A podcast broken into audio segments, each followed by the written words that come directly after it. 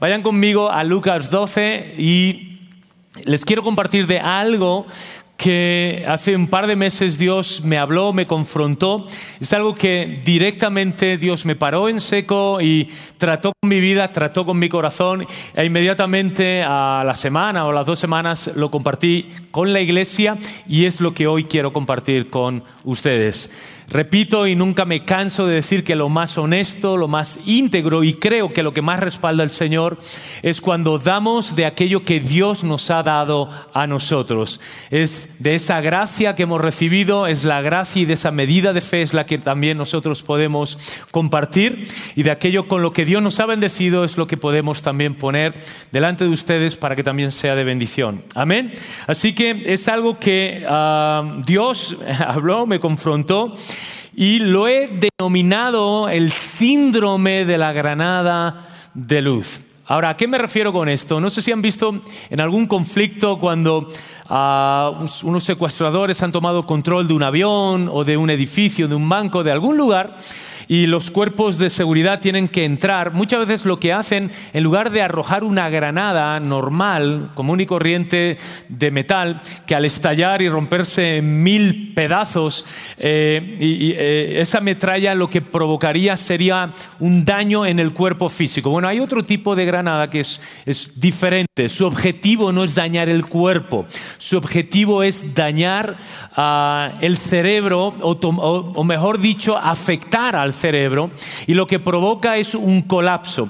Así que es una granada de luz y es tal el destello de luz es tan intenso y la información es tanta la que entra por los ojos, por la vista y también a través de los oídos uh, que provoca un colapso en el cerebro.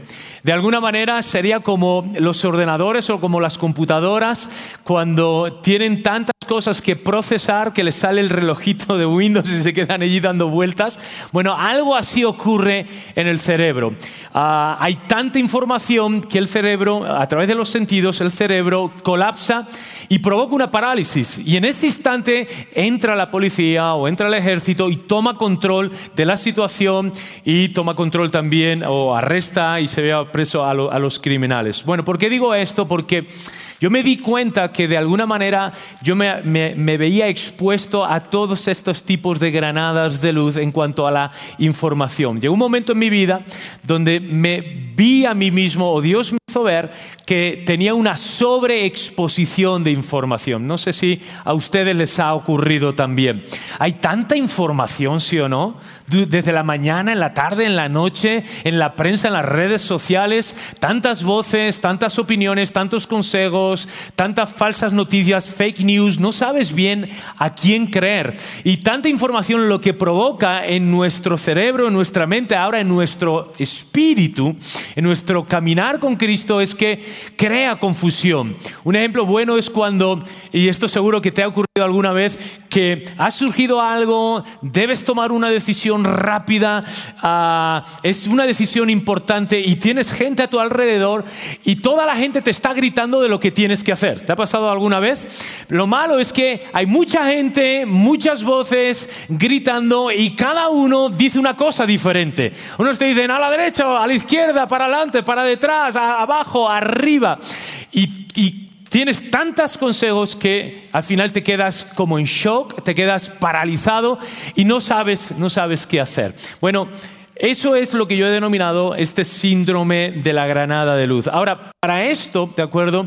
Encontramos en la, en la, palabra de Dios y para esto les quiero remitir que vayamos a Lucas capítulo 12. Y ahí vamos a encontrar una serie de consejos que Jesús nos va a dar para saber cómo debe ser nuestro comportamiento y cómo debemos conducirnos en este tiempo. Ahora, al leer, al leer Lucas capítulo 12, la verdad que me quedé sorprendido y, y, y entiéndanme, no porque desconociera o no conociera lo que dice este pasaje, sino me quedé sorprendido de la radiografía que la palabra de Dios hace de la actualidad, de los tiempos que estamos viviendo. Me di cuenta de lo relevante, de lo pertinente que es la palabra de Dios y cómo en definitiva la palabra de Dios no es antigua, como algunos dicen, no, eso es algo viejo, eso es algo antiguo, desfasado, pasado de moda, y cómo la palabra de Dios tampoco es moderna, simplemente la palabra de Dios es eterna. ¿Cuántos decimos? Amén a eso. No es antigua, no es moderna, es eterna. Ahora, cuando decimos moderna, entendemos que la palabra de Dios es válida. Y es válida para todo hombre, en todo tiempo, en todo lugar y en toda situación. Eso significa que la palabra de Dios sea eterna. Es válida para todos nosotros, en todo lugar, en toda época y en toda situación. Y cuando vemos Lucas 12 me sorprende la sencillez de la palabra por un lado, la claridad también de la palabra y cómo describe, te decía antes, una radiografía perfecta de lo que estamos viviendo. Así que vámonos a Lucas capítulo 12. Y vamos a leer, vamos a leer el 40. Vamos a empezar por el final. Como las películas, a veces hay algunas, algunas películas que te lanzan una escena Ah, y que de repente no tiene nada que ver con el desarrollo de la película y luego te das cuenta que esa escena ocurría al final de la película. ¿Has visto alguna de esas? Bueno, pues vamos, vamos a comenzar, vamos a comenzar por el final. Ahora, ¿por qué es importante que comencemos por el final? Porque el final es lo que nos ubica y es el que pone el contexto de todas las enseñanzas y de todos los consejos que previamente y antes Jesús nos ha ido dando a lo largo de su discurso.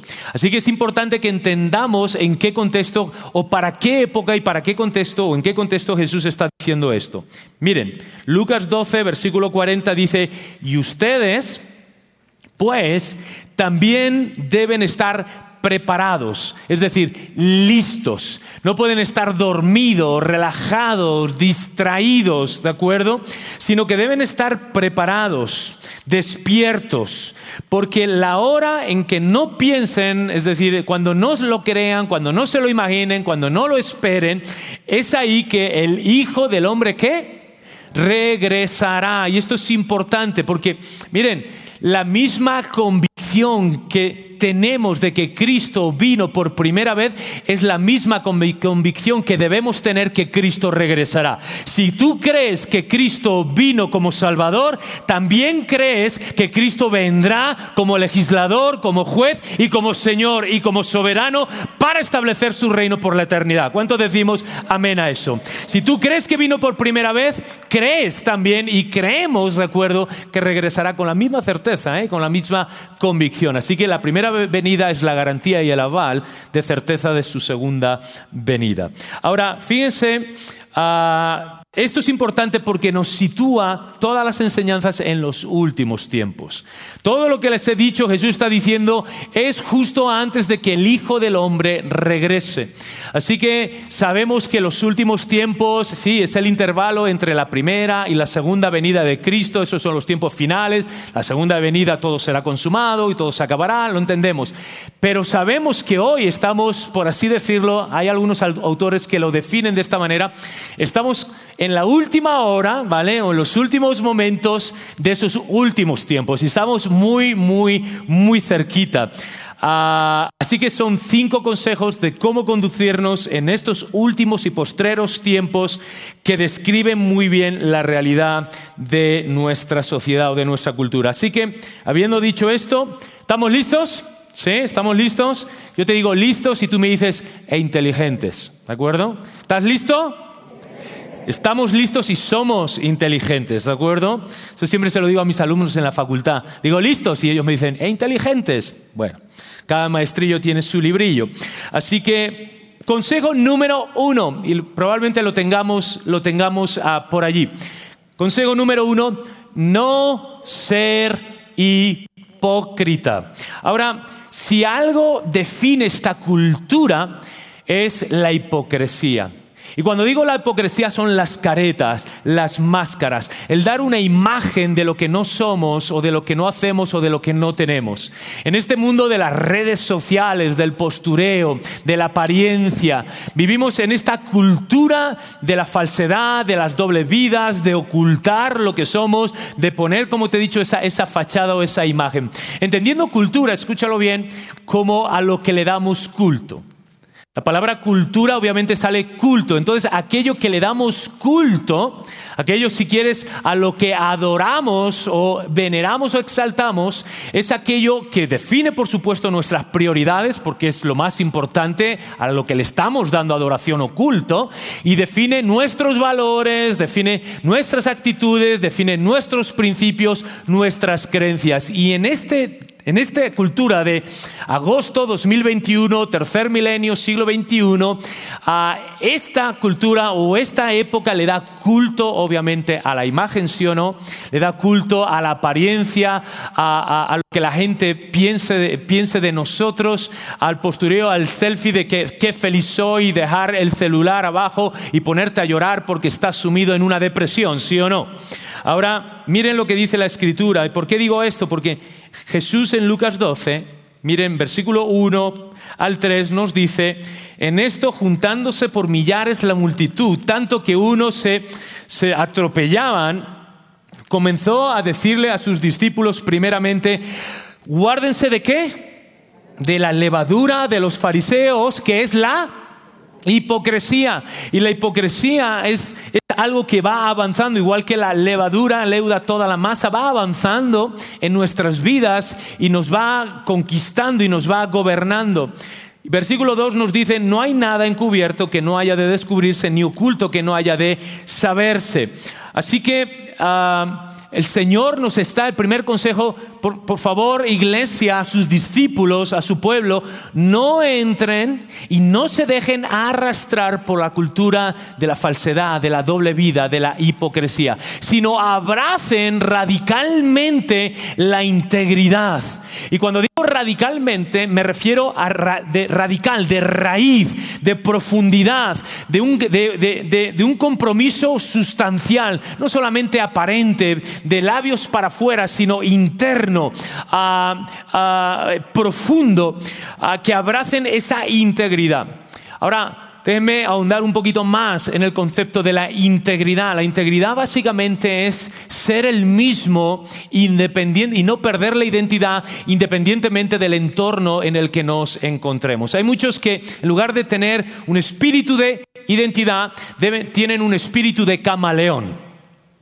Y según el ambiente van tomando el color, ¿de acuerdo? Ah, de ese ambiente. Ser íntegro significa no perder la identidad independientemente del contexto o del entorno en el que nos encontremos. Es decir, la identidad viene de dentro, no viene de fuera. No me conformo, susquematizo, no me conformo a este siglo.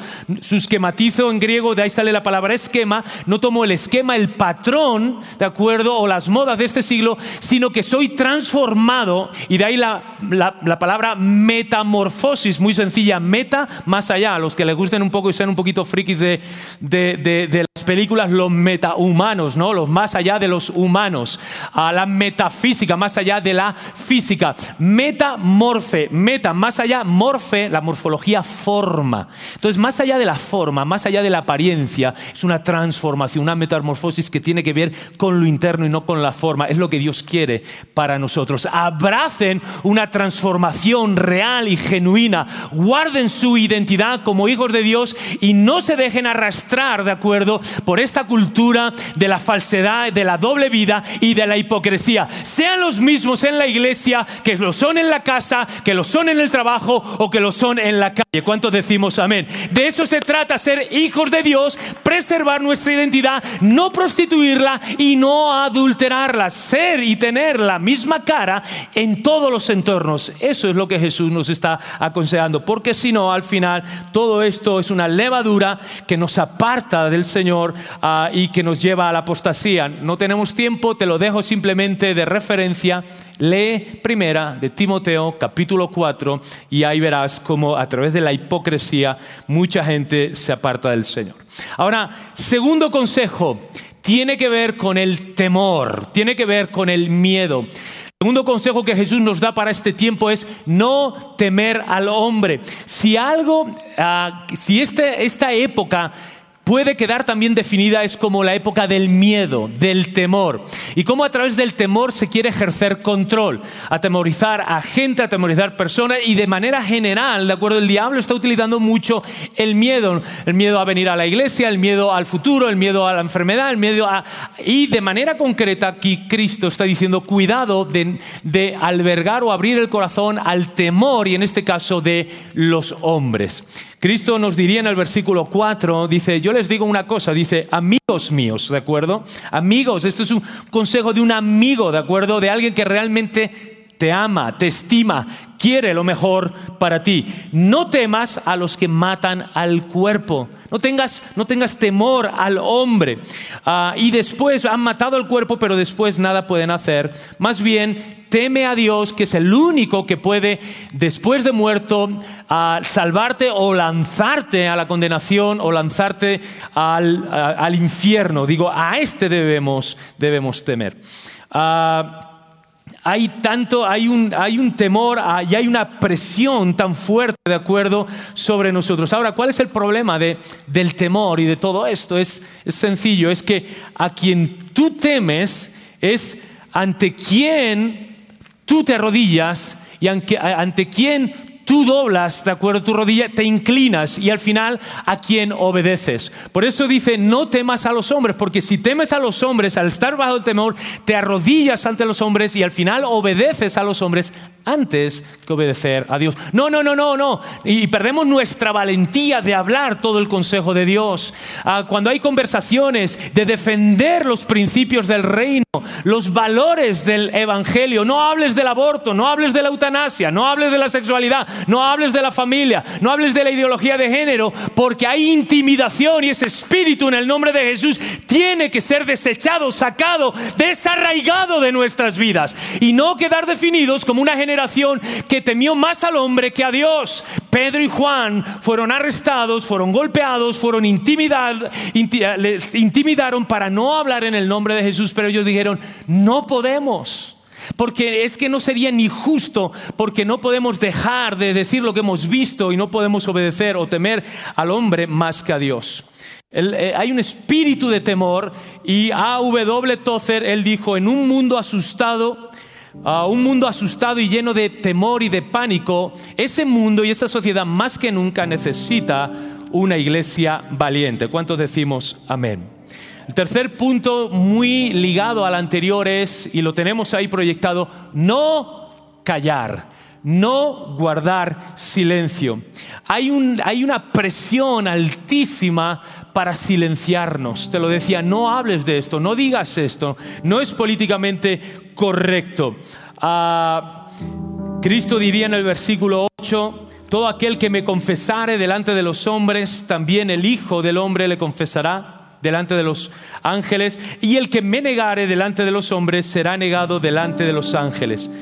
Cuando ustedes sean llevados, versículo 10, a versículo 11 mejor dicho, y los lleven a la sinagoga ante los magistrados y autoridades, no se preocupen de lo que han de decir, el Espíritu Santo les ayudará. A veces nos volvemos monotemáticos, hablamos, dejamos de hablar lo que deberíamos hablar para hablar de temas, hablamos del gobierno, de la pandemia, de la gestión, hablamos de todo de acuerdo, pero miren, yo he entendido algo, Dios me, me, me hizo entender que el Espíritu Santo no tiene un compromiso con mi preferencia política ni con mis preferencias particulares o personales. El Espíritu Santo solamente tiene un compromiso que es con la obra de Cristo Jesús en la cruz y con el mensaje del Evangelio, que es poder de Dios para salvación.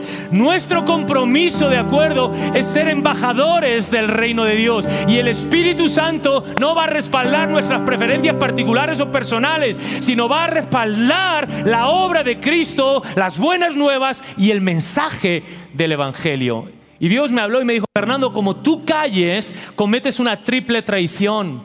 Traicionas a la obra de mi Hijo en la cruz. Traicionas a ese mensaje del Evangelio y de las buenas nuevas. En segundo lugar, te traicionas hasta a ti mismo porque estás traicionando, negando el ministerio de la reconciliación, de ser embajadores, de ser ese kerix, del querigma, de la proclamación del Evangelio.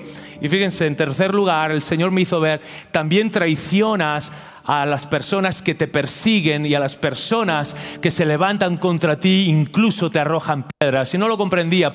El Señor me hizo ver, porque le estás robando la oportunidad de que aquellos que te persiguen, y que se oponen a mí puedan venir a mi conocimiento, puedan oír las buenas nuevas y puedan conocer al Cristo que tú conoces y puedan tener la vida eterna que tú tienes. Me recordó mucho a Esteban allí eh, y con Saulo por allí. Y dije, no puedo traicionar incluso este mundo que es hostil, porque lo que necesita desesperadamente este mundo que se opone a Dios es el mensaje que yo tengo. Amén.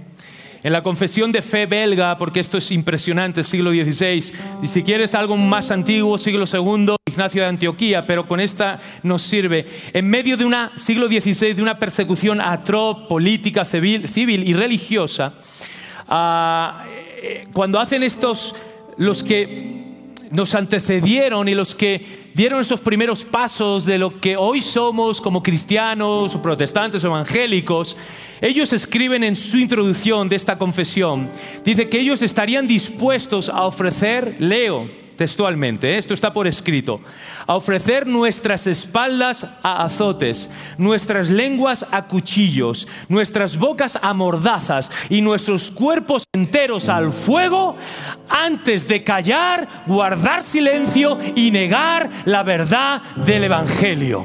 Esos son los que nos han precedido.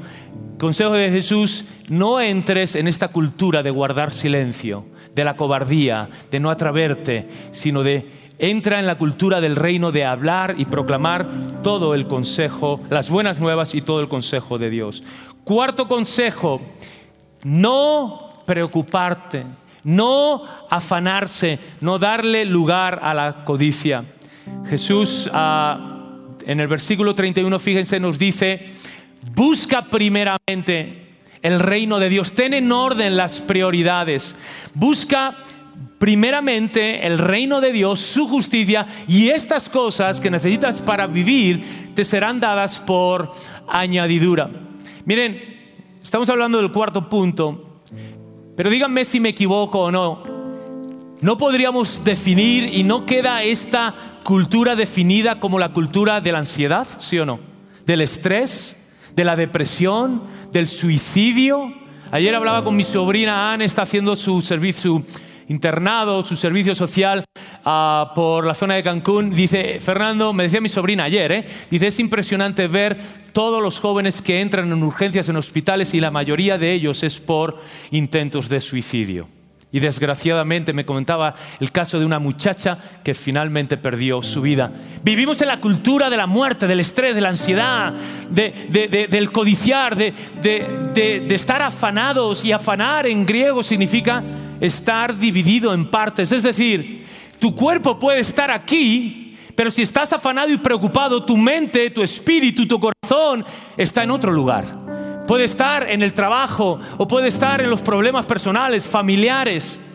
Y Cristo nos está diciendo, no abracen la cultura de la ansiedad, de la codicia, y no abracen la cultura ah, de, de, esta depresión y de esta muerte, sino confíen en mí, confíen en mi gracia, en mi amor, en mi provisión, en mi cuidado. Y yo entendí esto y, el pastor Alejandro lo decía, ese amor perfecto es cuando es revelado. Y Dios me hizo entender, Fernando, cuando la, mi iglesia entiende que yo le amo, entiende dos cosas. Cuando una persona entiende que es amada por Dios, entiende dos cosas. Bueno, muchas más, pero dos por lo menos. Una entiende que Dios jamás le hará daño. Y dos, que Dios jamás permitirá que nadie les lastime y los destruya, sino que en su mano estarán guardados y protegidos. ¿Cuántos decimos amén? Dale un fuerte aplauso al Señor si quieres. Un autor, Vance Hafner, dijo, la preocupación es el interés que pagamos por adelantado de problemas que nunca llegarán. ¿Sí o no? Y George Muller, este pionero de las misiones, el comienzo de la, de la ansiedad es el final de la fe. El comienzo de la fe verdadera es el final de la ansiedad. ¿Cuántos decimos amén a eso? Y en los últimos minutitos, ¿de acuerdo? Tenemos para, ah, en los últimos minutitos, tenemos el quinto consejo, fíjense, que tiene que ver con no descuidar nuestra misión. Tiene que ver con ese versículo inicial de estar preparados, de no estar dormidos, de no estar ah, relajados o de no estar distraídos. Por eso me impresiona, me admira, me sorprende en sentido de me maravilla lo actual, lo relevante, lo profético de la palabra de Dios. Como hace dos mil años Jesús dando un mensaje de, lo, de los tiempos y de los rasgos y perfiles de la cultura y de los tiempos antes de su venida y me maravilla cómo encajan, son tan pertinentes, tan actuales, tan válidos y tan fácilmente aplicables. Quinto lugar, vivimos, díganme si me equivoco o no, vivimos en una cultura narcisista y, que solamente le da culto a la comodidad, sí o no. Vivimos una cultura de la comodidad y del narcisismo. Narcisismo es aquel que fue a beber agua al río, vio reflejada su imagen en la superficie, se enamoró de sí mismo, no se fue a ningún lugar, ni comió y se murió. En otras palabras, narcisismo, un espíritu narcisismo es un espíritu de aquellos que son amadores de sí mismos. Vivimos en una cultura de la comodidad y del narcisismo. Por eso Cristo en el versículo 35 nos dice, estén ceñidos sus lomos y sus lámparas encendidas. Cristo nos está diciendo, por favor iglesia, no abracen la cultura del amor a uno mismo, del narcisismo y de la comodidad sino que abracen la cultura del sacrificio, de pagar el precio, de estar dispuesto a dar la milla extra. Algunos por comodidad, algunos por temor, pero, pero algunos se han distraído, le han dado lugar a la comodidad y se han distraído de su misión. Y el primer ministerio entre ellos comienza simplemente, por ejemplo, estando aquí, congregándonos estando presencialmente como ustedes, dando ese paso, animando a otros a que también lo puedan dar. Entendiendo que la iglesia no son cuatro paredes, por supuesto, pero son mucho más que cuatro redes. Yo no puedo vivir de cuatro paredes, ¿sí o no? Pero tampoco puedo vivir de cuatro redes sociales, que somos una familia, que tenemos un ministerio, que Dios nos ha dado dones, que Dios nos ha talentos y que esos talentos y dones se desarrollan dentro del cuerpo de Cristo, en la iglesia, por la iglesia, para la iglesia y para un mundo que todavía aún no lo conoce. No podemos relajarnos, no podemos caer en la comodidad, no podemos ser amadores de sí mismos, Necesitamos amar a Dios y amar las almas. Necesitamos amar a Dios y a la obra de Dios. ¿Y cuántos decimos amén a eso? Cristo viene por una iglesia que esté ceñida, despierta, no dormida y no relajada. Termino con este ejemplo. Jürgen Mollmann, un teólogo después de la Segunda Guerra Mundial, cuando todo estaba en depresión, todo estaba sumido en una devastación, él levanta, Dios le da un mensaje que tiene que ver con la teología de la esperanza, con, con ese mensaje de que, de, que Cristo viene, un mensaje escatológico en el sentido de que Cristo va a regresar, Cristo va a vencer, Cristo va a tener dominio. Pero Él dice algo súper interesante y bonito y que creo que es para nosotros. No debemos ni podemos esperar el segundo regreso, la segunda venida de Cristo de manera pasiva, inactiva, sino entenderlo como un encuentro. Él viene a nosotros y nosotros, su iglesia, va hacia Él. El cielo viene a la tierra, pero la tierra va hacia el cielo y es un encuentro en el que Él viene a nosotros y nosotros como iglesia salimos corriendo a su encuentro y a nuestro paso lo vamos tocando todo, lo vamos impregnando todo y lo vamos transformando todo, dejando una marca, la de Dios y la del reino. Y un poquito antes, Bonhoeffer, Dietrich Bonhoeffer, el único que levantó la voz y cumplió su ministerio en la Alemania nazi cuando todos callaron. La iglesia católica sí, pero también la protestante, la evangélica. Todos guardaron silencio. Y él viaja a los Estados Unidos y estando en Nueva York le dicen, a ti te están persiguiendo en la Alemania ah, por tu mensaje y por tu valentía porque estás cumpliendo tu ministerio. Y le dicen, quédate en Nueva York, no regreses. Y le tientan, pero él dice, no. Y fíjense la respuesta de él fue, si no, él dijo, no podré participar de la reconstrucción de mi pueblo si antes no estoy dispuesto a participar de sus sufrimientos, de las aflicciones de mi gente, de mi pueblo, de mi país. Y él dijo, regreso, regresó, lo apresaron, lo juzgaron y lo ejecutaron. Él acuñó el término de la gracia barata, en el sentido de que no puede haber una gracia barata ni un discipulado barato, sino que tenemos que cumplir nuestro ministerio y pagar el precio y ser una iglesia esforzada y valiente, comenzando aquí en la congregación y extendiéndonos a un mundo que nos observa, nos mira y necesita desesperadamente a Dios.